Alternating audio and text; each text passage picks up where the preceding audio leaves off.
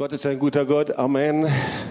Oh, wir haben schon so eine gute Zeit gehabt, um 14 Uhr Gottesdienst und man merkt richtig Gottes Gegenwart, der Heilige Geist, ist so eine Freiheit da und ich freue mich über jeden Einzelnen, der den Gottesdienst gekommen ist. Ich glaube, es gibt nichts Besseres, ihn anzubeten und einfach zu Jesus zu kommen. Wir brauchen ihn und er ist so wunderbar und er ist ein guter Gott. Amen. So, ähm, im letzten Sonntag habe ich eine Botschaft gepredigt, die hieß, geht ein Christsein ohne Gemeinde? Und ähm, ich glaube, da gibt es sehr viel zu sagen. Ich möchte ein Wort vorlesen, und zwar aus dem ersten Petrusbrief. Und auch ihr als lebendige Steine erbaut, erbaut euch zum geistlichen Hause und zur heiligen Priesterschaft, zu Opfern geistliche Opfer, die Gott wohlgefällig sind durch Jesus Christus. Darum steht in der Schrift, Siehe, ich lege in Zion einen auserwählten, kostbaren Eckstein. Und wer an ihn glaubt, der soll nicht zu Schanden werden. Für euch nun, die ihr glaubt, ist er kostbar, für die aber, die nicht glauben, ist er der Stein, den die Bauleute verworfen haben. Der ist zum Eckstein geworden und ein Stein des Anstoßes und ein Fels des Ärgernisses. So, ich habe schon mein Zeugnis immer wieder erzählt. Ich komme also aus dem hohen Norden, wenn man das hier aus dem südlichen Blickwinkel sieht, aus Lüdenscheid. Ist ja so, dass alles, was nördlich von Frankfurt ist, ist irgendwie Norddeutschland. Also in dem Sinne komme ich aus Norddeutschland.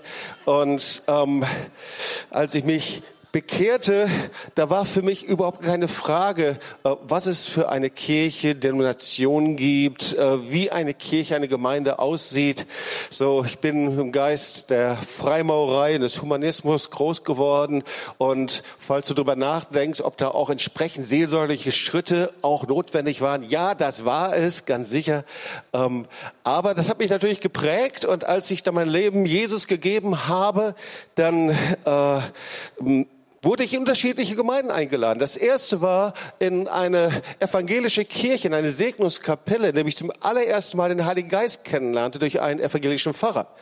Das war eine Segnungsgottesdienst und ich hörte da zum ersten Mal Sprachengesang und dachte, dass da lauter Fremde wären oder Leute aus dem Ausland. Ich konnte ihre Sprache nicht verstehen. Sie sangen alle gleichzeitig.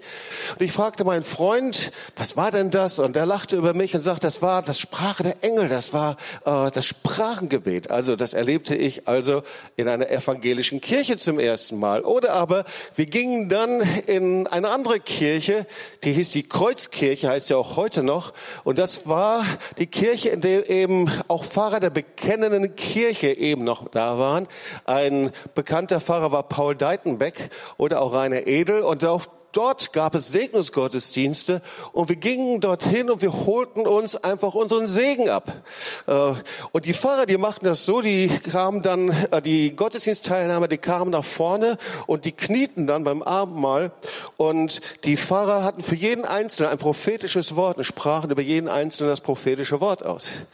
Und äh, wir waren richtig scharf drauf, in diesen Gottesdienst zu gehen. Wir wollten uns jedes Mal einfach das prophetische Wort abholen. Und dann wurde ich von Freunden eingeladen zum ersten Mal in eine Freikirche. Und so lernte ich zum ersten Mal Baptisten kennen. Und dann gab es Bibelstunden in Lüdenscheid bei der Brüdergemeinde oder aber bei der freien evangelischen Gemeinde oder aber äh, mit den Methodisten zusammen. Das heißt, für mich gab es überhaupt keine Grenzen oder Abgrenzung. Das war alles gleich. Und ich muss leider sagen, das habe ich eigentlich dann erst erlebt, als ich da mehr in den süddeutschen Raum gekommen bin. Ja, das hat aber nichts mit euch Schwaben zu tun, äh, sondern vielleicht hat es auch was damit zu tun gehabt, dass wir dann Gemeinde gegründet haben, eine Freikirche. Der Herr sprach zu uns darüber und Gott fing an, über Modell der Gemeinde zu uns zu sprechen. Und ihr Lieben, die Lehre von der Gemeinde, die nimmt man in der Theologie die Ekklesiologie. Und dabei gibt es eben unterschiedliche Entwürfe Und wichtig ist natürlich herauszufinden, was sagt denn die Bibel dazu? Was sagt die Bibel über Kirche, über Gemeinde?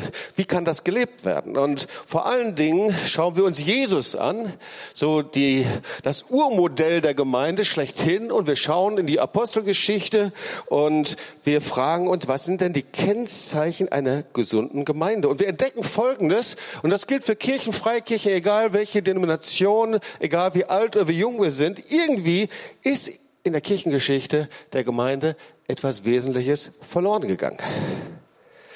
So, wir gründeten Gemeinde hier in Tübingen 1990, im Herbst 1990 und äh, gingen durch verschiedene Phasen hindurch und dann ungefähr nach zehn Jahren war ich in einer Phase von wirklicher Frustration und Verzweiflung.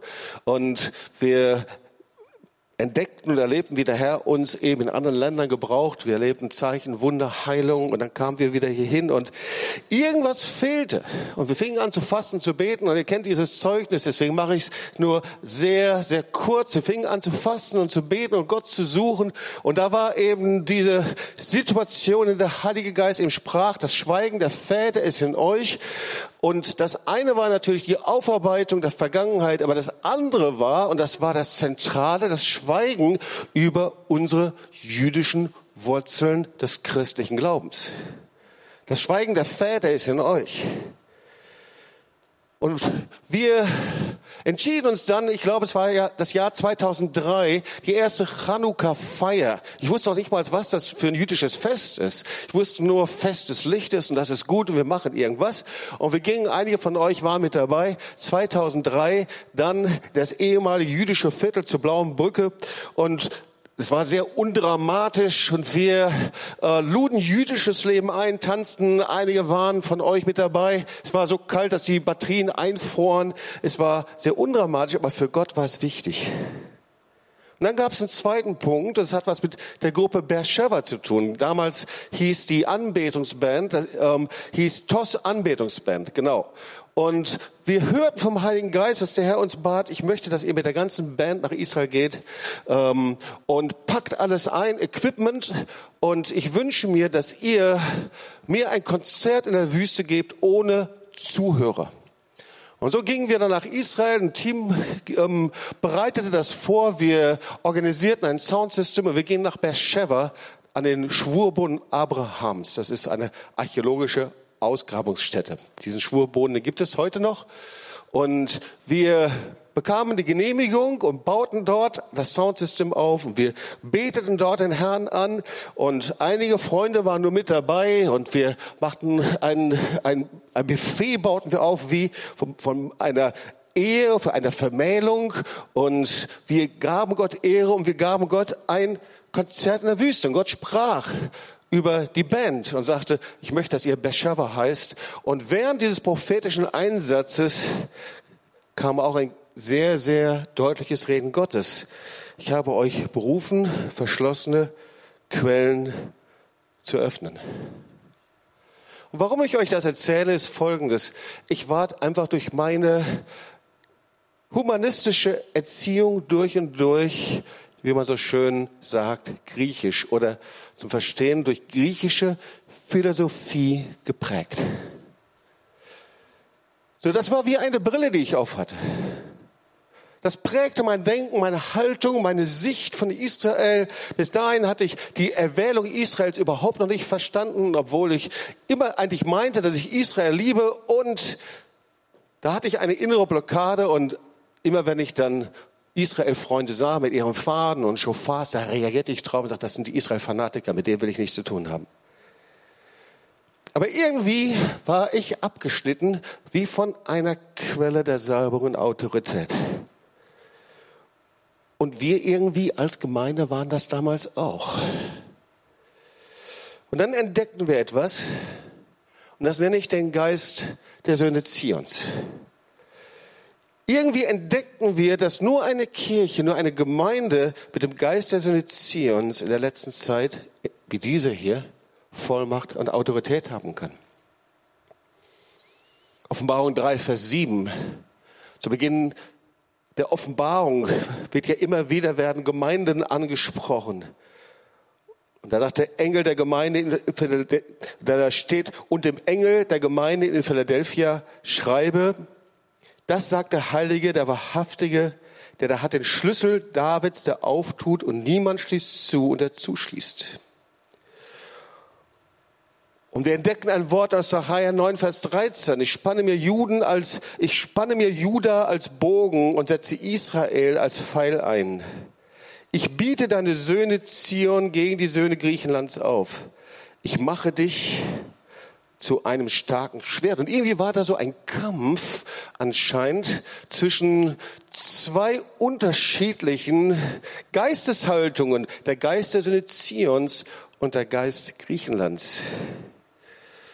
Und ich glaube, eins ist kein Geheimnis. Wir sind in der westlichen Welt mehr von dieser griechischen Philosophie geprägt, als wir es wahrnehmen.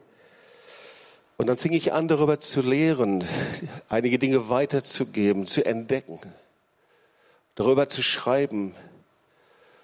Und wenn wir über Gemeinde nachdenken, dann müssen wir wissen, dass wir sehr oft eine Brille aufhaben, die wir gar nicht wahrnehmen. Dass wir Dinge so verstehen, wie wir vorher geprägt sind. Und dass wir oft Negativhaltungen haben oder falsche Haltungen oder aber Dinge falsch verstehen aufgrund unserer Prägung. Und die Frage ist, wie denken wir denn eigentlich heute? Und eigentlich ist es so, obwohl wir unterschiedliche Sprachen sprechen, gerade hier in der westlichen Welt, Englisch, Spanisch, Deutsch oder wie auch immer, sind wir uns eben nicht bewusst, dass die griechische Philosophie unsere Vorstellungswelt geprägt hat. Weil nahezu alle Leitmotive der westlichen Kultur aus dem antiken Griechenland kommen. Konkurrenz, Höchstleistungsdenken, Willensstärke, Vernunft, Logik. Wer kennt das, ja? Wer operiert damit? Ich glaube, viele von uns, diese Vorstellungen, die kommen letztendlich aus der griechischen Philosophie und aus der hellenistischen Zivilisation. Und Wissenschaftler sind sich einig, wir sind einfach geprägt davon. Genauso auch mit den Buchstaben, mit den Vokabeln, mit griechischem Hintergrund. Zum Beispiel Worte wie Idee, Charakter, Horizont. Wenn man die ganzen Worte, die auf griechische Denken zurückgehen, wegnehmen würde, dann äh, hätten wir wirklich einen, ich glaube, wir könnten uns gar nicht kommunizieren und sprechen. Das heißt, wir sind davon geprägt. Die Literatur ist davon geprägt. Kunst und Architektur ist geprägt. Wenn du dir einfach mal die Universitäten anschaust oder aber du gehst nach Berlin oder wohin auch immer, da siehst du überall die Säulen und du siehst die Architektur und unser Empfinden nach ist das schön, aber es ist letztendlich die Prägung aus der griechischen und aus dem hellenistischen Erbe. Und das liegt an der Geschichte. Und ich will euch damit nicht zu lange, äh, wie sagt man das, nicht zu lange ähm, quälen, hätte ich beinahe gesagt. Ja, ich weiß gar nicht, ob man das in der Predigt, Predigt sagen kann. Ja, aber schon mal ein kurzer Blick da rein. Wann startete das? Geistige Erbe der Griechen äh, startete in den Jahrhunderten vor Christi Geburt. Dann im 15. Jahrhundert. Da feierten die Humanisten in Italien und ganz Europa die Wiedererweckung griechischer Philosophie. Wir waren jetzt gerade in Venedig und da siehst du überall die Bilder, alles griechisch. Da ist die Wiedererweckung der Renaissance, die kam danach. Dann kam der Siegeszug des hellenistischen Erbes im Gewand der Aufklärung im 17. und 18. Jahrhundert. Und das prägte die europäische, amerikanische Geistesgeschichte. Übrigens auch Benjamin Franklin, ja, äh, war ein begeisterter Freimaurer oder war ein Freund Voltaires. Und die Aussage, und deswegen erzähle ich das, das, was dahinter ist, ist letztendlich, dass der christliche Aberglaube eingetauscht werden sollte gegen ein vernunftgemäßes Denken. Das war der wichtigste Grundsatz der, Auf, der Aufklärung. Das heißt, der Mensch soll sich von der selbstverschuldeten Abhängigkeit von Gott lösen. Und die Offenbarung des Wortes Gottes, die war nicht wichtig. Der Mensch sollte endlich das tun, was vernünftig ist. Das tun, was er einsieht, was er versteht. Die Offenbarung des Wortes Gottes war schon da veraltet, eng, naiv. Und diese Geisteshaltung, ihr Lieben, die hat sich fortgeführt bis heute. Und ich erzähle euch das, damit wir sehen, wenn wir jetzt mit jemandem sprechen, der sehr stark humanistisch geprägt ist und diese Geisteshaltung in sich trägt und wir manchmal auch, haben wir eben genauso diese Auseinandersetzung, das Gespräch um das Wort Gottes. Du glaubst, dass das Wort Gottes ist? Das ist doch eng. Das ist doch naiv. Das griechische Denken hat uns geprägt. Und zwar den Geist dieser Zeit. Wir leben in einer Zeit von Relativierung, Säkularisierung und wie alle die ganzen Begriffe heißen. Das Wort Gottes sagt, wehe denen, die Böses gut und Gutes böse nennen, die Finsternis als Licht bezeichnen und Licht als Finsternis, die Saures für süß erklären und Süßes für sauer. Wehe denen, die sich selbst für klug und verständig halten. Jesaja 5, 20 und 21. Und vielleicht hörst du und sagst, Jobs, ich hätte so gerne jetzt was Ermutigendes gehört. Das finde ich irgendwie ein bisschen schwierig, aber das ist der Geist, mit dem wir uns auseinanderzusetzen haben. Wir leben in einer Zeit der Orientierungslosigkeit und der fehlenden Unterscheidung. Und 2 Timotheus 3, Vers 5 sagt Folgendes. Es ist die Zeit, in der Christen das Vergnügen mehr lieben als Gott, Dabei haben sie den Schein von Gottesfurcht, deren Kraft aber verleugnen sie. Und ich nenne diese Zeit und diese Orientierungslosigkeit bei so vielen eine Religion des Fleisches. Und leider leben wir das zu oft auch in unseren Gemeinden, eine Religion des Ichs. Und damit hängt zusammen eine, eine weit verbreitete falsche Theologie. Und diese Theologie sagt Folgendes dass ein Leben als Christ ohne lebendige Gemeinde biblisch und gesegnet ist. Und ihr Lieben, das ist falsch. Wir erleben das ganz praktisch, wenn wir unsere Healing Rooms durchführen. Wir bekommen so viele Anrufe von Menschen, die ohne Gemeindeanbindung sind und die verzweifelt sind, weil niemand da ist, der für sie betet, der sich um sie kümmert äh, wie Schafe ohne Hirten und die sagen, ich weiß nicht, wie ich mich orientieren soll. Wir leben in einer Zeit, in der Zehntausende, Hunderttausende von Gemeinde zu Gemeinde gehen und irgendwo versacken und irgendwo in der Wüste landen und verzweifelt sind, weil ihnen gesagt worden ist, leb doch so nach deiner eigenen Möglichkeit.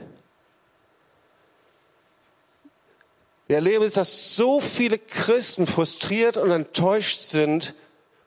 Und ganz gleich, ob wir in die Kirchen schauen oder Freikirchen oder wo auch immer. Und sie denken, ich lebe besser, ohne in einer lebendigen Gemeinde zu sein, bin ich lieber alleine. Und sie wissen nicht, dass sie eigentlich einem Zeitgeist erliegen.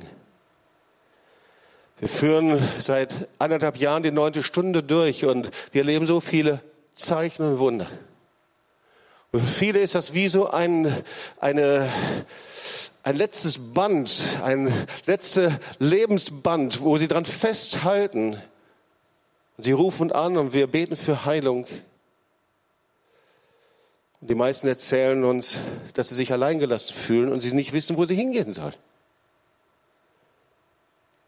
Ihr Lieben, ich glaube, dass wir vor einer Zeit stehen, in der der Herr etwas herumdrehen will, etwas neu machen wird.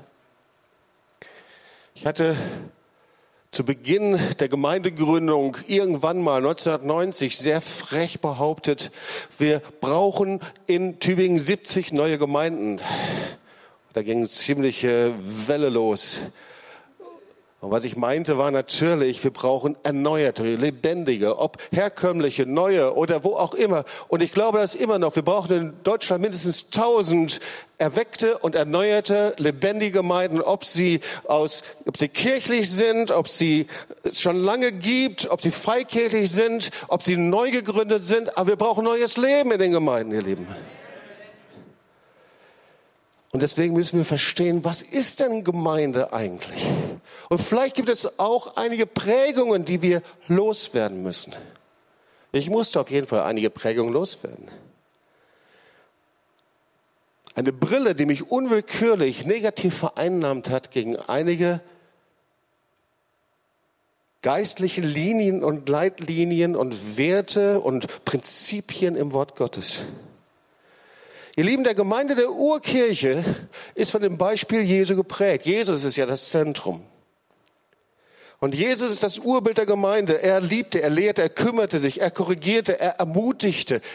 Das jüdische Modell ist eben nicht, ich habe das schon oft gesagt, dass er die Jünger irgendwann mal nach Kapernaum holte und dort versammelte er sie zu einer Hausgemeinde und er lehrte sie, sondern er lebte mit ihnen zusammen Tag und Nacht.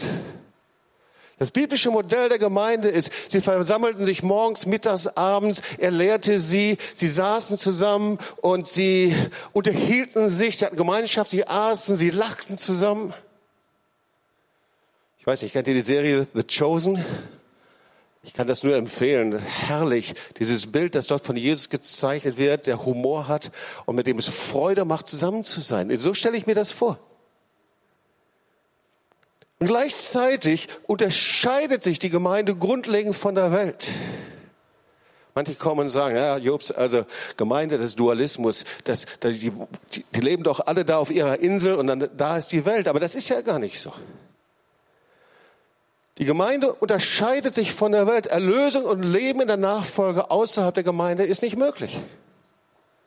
Und natürlich ist die Gemeinde Licht auf dem Berg und Salz der Welt und geht hinein und durchdringt die Gesellschaft mit allen Möglichkeiten, die da sind, mit Musik und Kultur und Tanz und allen Gaben, die Gott gegeben hat. Aber die Gemeinde ist Gottes Instrument, um Himmel und Erde zusammenzubringen. Und genauso ist die Gemeinde das Gewächshaus Gottes, des Glaubens. Die Salz der Erde, Licht der Welt, habe ich gerade gesagt. Ich möchte das Wort nochmal vorlesen. Ihr seid das Salz der Erde. Wenn nun das Salz nicht mehr salzt, womit soll man salzen? Es ist nichts mehr Nütze, als dass man es wegschüttet und lässt es den Leuten zertreten. Ihr seid das Licht der Welt. Es kann die Stadt, die auf einem Berg liegt, nicht verborgen sein. Und ich frage mich, wenn das so klar ist, wie kommt das, dass die Kirche, die Gemeinde, ich sage immer beide Worte, dass die Gemeinde der Apostelgeschichte, Ekklesia, ihre Vollmacht verloren hat. Ich meine, sie hatten die Vollmacht, den ganzen Mittelmeerraum zu durchdringen. Das war eine synkretistische Welt, eine Welt von Götzenanbetung. Sie wurden verfolgt. Es waren nur wenige Menschen. Und wie kommt das, dass sie das verloren haben? 200 Jahre später, 300 Jahre später passierte etwas. Sie erstarrten und verloren ihre Kraft. Und das war, weil der, dieser Geist der Sinne Griechenlands, der griechischen Philosophie, humanistisches Denken. Ihr Lieben, damit meine ich ein Denken, das den Menschen zur letzten Instanz macht. Das ist in die Gemeinde eingedrungen. Und Deswegen haben sie sich von ihren jüdischen Wurzeln getrennt. Und das ist genau das passierte. Aber eigentlich war das eine Gemeinde mit einem anderen Geist. Die Gemeinde der Urgemeinde war die Gemeinde mit dem Geist der Söhne Zions. Aber da ist was mit passiert. Und wenn wir das lernen, woher dieser Virus kommt, dann gibt es eben auch ein Gegenmittel. Wenn wir etwas gelernt haben bei der Corona-Pandemie, dann, dann doch das. Wenn wir wissen, woher es kommt, wenn wir es analysieren, dann gibt es auch ein Gegengift. Und dann sollte das doch auch mit der Gemeinde passieren, wenn das so Gottes Modell ist. Und ich sage nochmal, unabhängig, ob es Kirche, Freikirche, wie es auch immer aussieht, was ist dann das Gegenserum, damit die Gemeinde in dieser Zeit wieder hergestellt wird und vollmächtig wird? Und dann hat es auch was mit uns zu tun. Und wir sehen im Wort Gottes, wie die ersten Christen ihre jüdische Identität aufgegeben haben, die erste Gemeinde, ich habe am letzten Sonntag darüber gepredigt, sie hatte eine jüdische Identität, die Hausversammlungen waren jüdisch und sie feierten jüdische Feiertage. Da gab es einen wichtigen Zeitpunkt, und lasst mich den noch erwähnen, Konzil von Nicea, 325 nach Christus. Da passierte etwas, da wurden die Hausgemeinden abgeschafft. Fällt mir übrigens auf, überall wo Hauszellen, Hausgemeinden, wo dieses Leben eliminiert und abgeschafft wird, ist meistens der Tod im Topf in der Gemeinde. Stattdessen wurden die Gottesdienste in großen Basiliken, Basiliken gefeiert. Das war das Modell des römischen kaiserlichen Thronsaals. Und auf einmal wurde das förmlich in Hymnen und feierlich. Und dieses Persönliche, die Herzensanbetung, war auf einmal nicht mehr notwendig. Du gingst in den Gottesdienst und hast dem anderen den Nacken gestarrt. Du warst ein Teil einer Atmosphäre. Aber was passierte war, dass Konstantin an dem Konzil in Nicea nach und nach die jüdischen Elemente herausgeworfen hat und hat sie durch römische und heidnische Praktiken ersetzt. So war die Scheidung von den jüdischen Wurzeln. Aber ihr lieben Gott hat sein Volk Israel nicht verstehen, nicht verstoßen. Wer sagt dazu Amen? Gott hat sein Volk Israel nicht verstoßen. Römer 11, Vers 17. Wenn nur einige von den Zweigen ausgebrochen wurden, Du aber, der du ein wilder Ölzweig bist, in den Ölbaum eingepfropft wurdest und Anteil bekommen hast an der Wurzel und dem Saft des Ölbaums, so rühme dich nicht gegenüber den Zweigen. Rühmst du dich aber, so sollst du wissen, nicht du trägst die Wurzel, sondern die Wurzel trägt dich. Wir sind getragen von den jüdischen Wurzeln des Glaubens. Und ich frage mich, was ist denn da passiert? Hat noch ein bisschen Geduld und dann werde ich das persönlich anwenden für uns. So, was ist passiert? So, für mich hatte das Alte Testament in den ersten Jahren meines Glaubens überhaupt keine Bedeutung. Ich wusste gar nicht, was das ist. Das war für mich ein altes Buch. Und genau das ist passiert. Durch die Trennung von den jüdischen Wurzeln des Glaubens entstand dass die Gemeinde als Ersatz für Israel eben stand, das ist eben die Grundlage der Ersatztheologie. Das Alte Testament wurde abgewertet und dann das Bild von Gott änderte sich. Und auf einmal, da war ich mittendrin. Und zwar, wir haben ein Bild von Gott viel zu oft noch, gerade da, wo wir davon geprägt sind, der unpersönlich ist, der unbetroffen ist, der weit weg ist, der wie ein Zeus oben auf seinem Berg sitzt und nicht auf das reagiert, was ich sage. Wir haben dieses Bild in uns viel, viel zu oft. Aber das ist nicht der Gott der Bibel. Weißt du, der Gott der Bibel ist der, der himmlische Vater, der sich offenbart, der spricht, der eine Beziehung haben will, der ausgerichtet ist, der jeden Tag neu eine Beziehung haben möchte.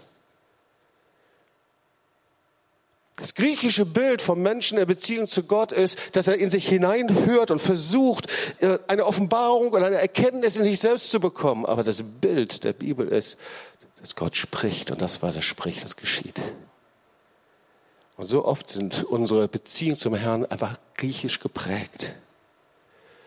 Oder aber wir wissen, dass das Wort Gottes eine besondere Bedeutung hat und dass der Glaube entsteht durch das Wort Gottes, allein durch das Lesen. Ich bin so dankbar, dass mir das von Freunden so beigebracht worden ist, die gesagt haben, Jobs, lies doch einfach in der Bibel, auch wenn du nichts verstehst. Das war echt schlau.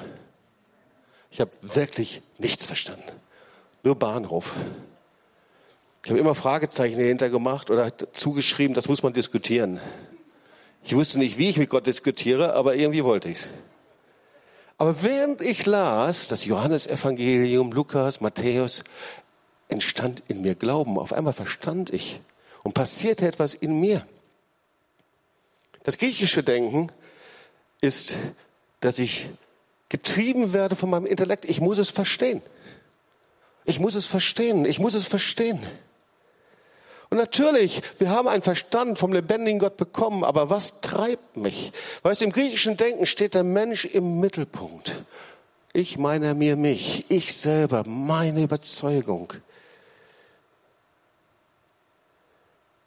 Was hat die Gemeinde verloren? Eigentlich ihre Herzensbeziehung zum lebendigen Gott. Und stattdessen ein Christsein, in dem es nur noch um äußere Dinge geht. Haben wir das nicht schon so oft erlebt? Auch in Kirchen, Gemeinden, vielleicht sogar in der Familie? wo wir gesagt haben, das passt doch nicht zusammen, oder? Sie sind im Gottesdienst, im beten den Herrn an, sagen Halleluja, lieber Bruder, geh nach Hause, machen die Flasche auf und sind vielleicht Alkoholiker oder zerstörte Familien oder Drogen oder ich weiß nicht was. Oder aber, was hat die Gemeinde verloren? Ich glaube, dass sie die Ehrfurcht vor dem Wort Gottes verloren haben. Und die Ehrfurcht vom Wort Gottes ist folgendes. Es ist nicht, dass ich jedes Mal zittere, wenn ich die Bibel höre oder verstehe oder lese. Aber die Ehrfurcht vor dem Wort Gottes ist, wenn Gott etwas zu mir sagt, dass ich gerne bereit bin, es zu tun. Und da, wo wir es verloren haben, frage ich mich, wie oft haben wir das umgebogen, worüber der Herr gesprochen hat? Wow, da sind wir schon Experten.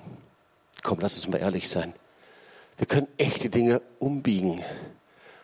Und wenn wir jetzt mal austauschen würden, sprechen würden, wo hat der Herr überall gesprochen und wie viele Gründe hatten wir, das nicht zu tun, dann fallen uns ganz viele Dinge ein. Gerade da, wo es nicht passt und unbequem war. Es ist ja so leicht, dass wir Bestätigung bekommen für das, was wir gerne möchten. Nein, nein, lass uns mal über das sprechen, was wir nicht so gerne möchten. Wo der Herr uns in eine andere Richtung bringen möchte. Und wo wir dann Ja sagen dazu. Das sind die Wege des Segens. Und wir sehen, das ist ein Erbe, das Gott wiederherstellen möchte in uns. Das Hebräische Denken spricht das Herz an, es ist aktiv. Griechisches Denken spricht den Intellekt an. Vielleicht bist du hier und du willst die Dinge verstehen, das ist okay. Aber der Herr hat doch eine ganz andere Ebene, dir zu begegnen, das ist dein Herz. Das ist eine viel, viel bessere und viel leichtere Ebene. Und vielleicht hast du viele Informationen oder du kennst die Regeln und Dogmen und sagst, ich weiß alles. Und das kannst du von mir aus. Vielleicht hast du schon jahrelang bei den besten Bibellehrern dieser Welt zu Füßen gesessen und hast alle Lehren, hast alles verstanden, aber dein Herz ist nicht erreicht worden. Und dann ist es trotzdem nur Griechisch, weil es unser Intellekt ist. Das hebräische Erbe ist das Wort Gottes zu tun und nicht nur zu hören. Ich weiß, als ich mich bekehrte und die ersten Schritte mit Jesus gegangen bin, ich war in den Gottesdiensten und, und jedes Mal wusste ich, wenn der Herr zu mir spricht, ich muss das machen.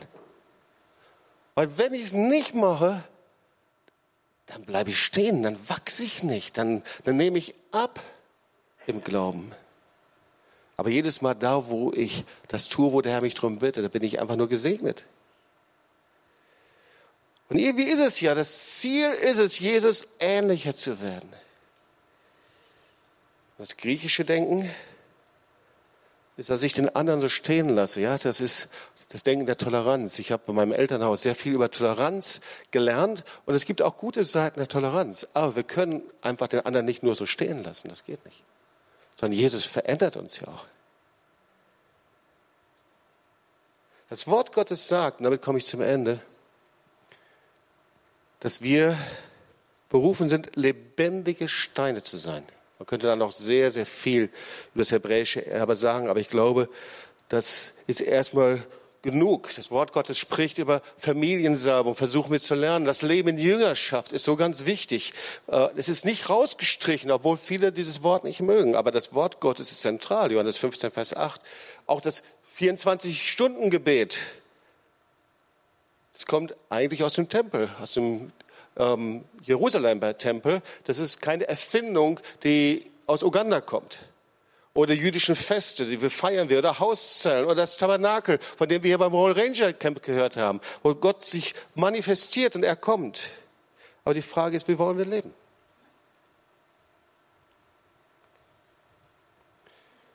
Und wenn ich das hier lese, auch ihr als lebendige Steine erbaut euch zum geistlichen Hause und zur heiligen Priesterschaft.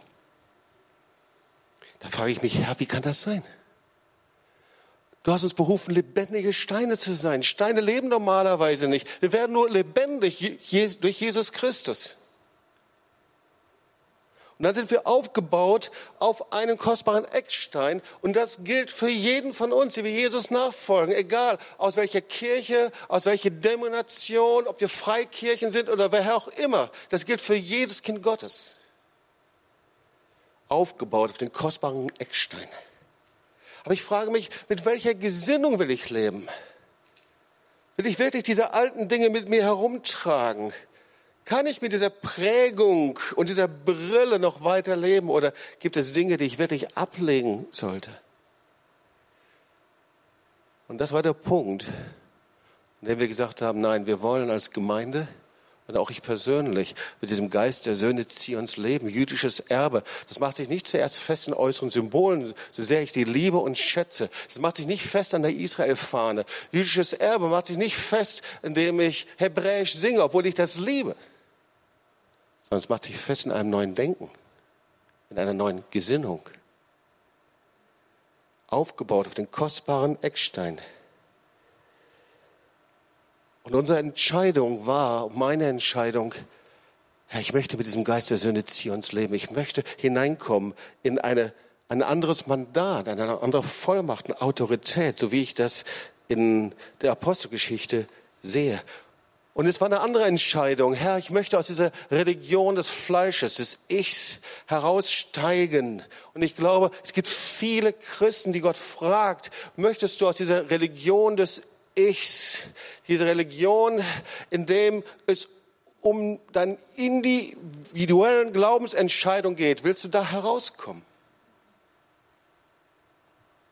Ihr aber seid ein auserwähltes Geschlecht, sagt das Wort Gottes, ein königliches Priestertum, ein heiliges Volk, ein Volk zum Eigentum, dass ihr verkündigen sollt die Wohltaten dessen, der euch berufen hat. Das ist das Wort, das sich daran anschließt. Und ich möchte dir zum Abschluss eine Frage stellen. Und irgendwie kam diese Frage mir in den letzten Stunden. Weißt du, wenn wir lebendige Steine sind, wenn du ein Nachfolger Jesu bist, dann wollen wir doch in Übereinstimmung mit seinem Wort leben, oder? Und genauso, wenn das Wort Gottes sagt, hey, du gehörst zum königlichen Priestertum, dann möchtest du doch in Übereinstimmung mit dem Willen des Königs leben. Möchtest du das? Amen. Sind einige hier? Ja? Und das Wort Gottes sagt, wir sind ein heiliges Volk. Das heißt, wir wollen in Übereinstimmung mit der Heiligkeit und Reinheit Gottes leben. Stimmt das auch? Amen. Ja? Und als lebendiger Stein ja, da stimme ich doch überein mit dem Bau eines geistlichen Hauses. Das Wort Gottes sagt, wir lassen uns einfügen als lebendige Steine in dieses geistliche Haus. Und genauso als Jünger und Nachfolger Jesu. Ja, da stimmst du doch mit dem Bauplan Gottes ein, oder?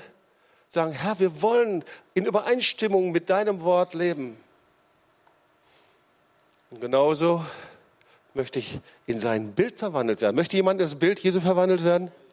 Ja? Das ist das, was das Wort Gottes sagt. Seid so gesinnt, wie es der Gemeinschaft mit Jesus Christus entspricht. Also ich möchte übereinstimmen. Jetzt möchte ich dir zum Schluss noch ein anderes Wort dafür geben. So, wir unterhielten uns gestern mit guten Freunden, wir saßen zusammen, wir aßen und irgendwie gab es in diesem Gespräch so einen Satz, und der Satz war, nee, da möchte ich nicht konform sein. Und dieses Wort konform, das mögen wir gar nicht, oder? Dieses Wort konform, das erinnert uns so an Uniform. Konform, das erinnert uns daran, ich will doch nicht so sein wie die anderen. Und doch sind wir und tun viele Dinge in Übereinstimmung. Naja, wenn du irgendwo arbeitest, bist du in Übereinstimmung mit der Philosophie des Betriebs. Wenn du Auto fährst, bist du in Übereinstimmung mit den Regeln des Autofahrens. Wenn du in ein Krankenhaus gehst, dann lebst du in Übereinstimmung mit den Regeln, die es dort gibt. Und ihr Leben, aber wir haben durch unsere Prägung so ein Problem damit. Denn wir sind eben durch diese griechische Philosophie durch und durch geprägt, dass wir uns schützen, damit wir ja individuell leben können. Das ist das, was ich mit dieser Ich-Religion bezeichne dass wir ja nicht konform sind, ja nicht. Wir haben sofort die Bilder von Leuten, die alle gleich sind, äh, Bilder von Leuten, die die gleiche Uniform anhaben, Leute, die im Gleichschritt gehen, die nicht mehr denken, die keine Persönlichkeiten sind. Aber das meint das Wort Gottes gar nicht. Übereinstimmung des Volkes Gottes. Übereinstimmung bringt Identität und ich fand das so cool, wie die Royal Ranger hier vorne standen mit ihren Uniformen. Und ich muss dir sagen, als die Royal Ranger gegründet wurden vor 15, 20 Jahren, da hatte ich ein echtes Problem damit. Denn ich gehöre zur Nachkriegsgeneration, Uniformen und das noch im Christlichen. Aber inzwischen sehe ich sie und jedes Teil ihrer Uniform hat eine geistliche Bedeutung. Und sie stehen da in ihrer Identität. Und ich glaube, letztendlich ist es auch ein Bild, wie wir als Christen und Gemeinde Jesu unterwegs sind. In Übereinstimmung mit dem lebendigen Gott, in Übereinstimmung mit seinem Wort, in Übereinstimmung mit meinem Bruder und meiner Schwester, in Übereinstimmung auf dem Felsen zu stehen. Aber vielleicht müssen wir diese Religion des Ichs verlassen vielleicht dieses griechische Erbe und diese Prägung in uns. Vielleicht müssen wir unseren Individualismus uns selbst ans Kreuz bringen und niederlegen vom Herrn. Und das ist meine Frage zum Ende dieser Predigt. Was würde passieren, wenn das in unseren Gemeinden und Kirchen passieren würde? Was würde geschehen?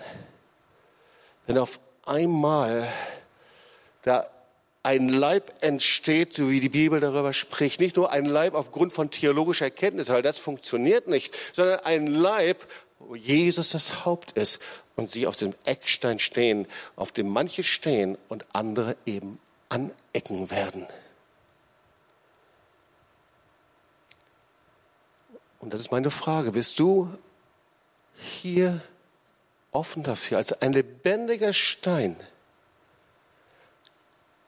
in deiner Gemeinde, ob das hier ist oder woanders, aber dass du in Übereinstimmung kommst mit dem Geist der Söhne Zions, mit dem jüdischen Erbe. Und inzwischen verstehen wir, dass es mehr ist, als in Davids Stern zu tragen, so schön und wichtig das ist. Es ist ein Erbe, das mit einem neuen Denken zu tun hat.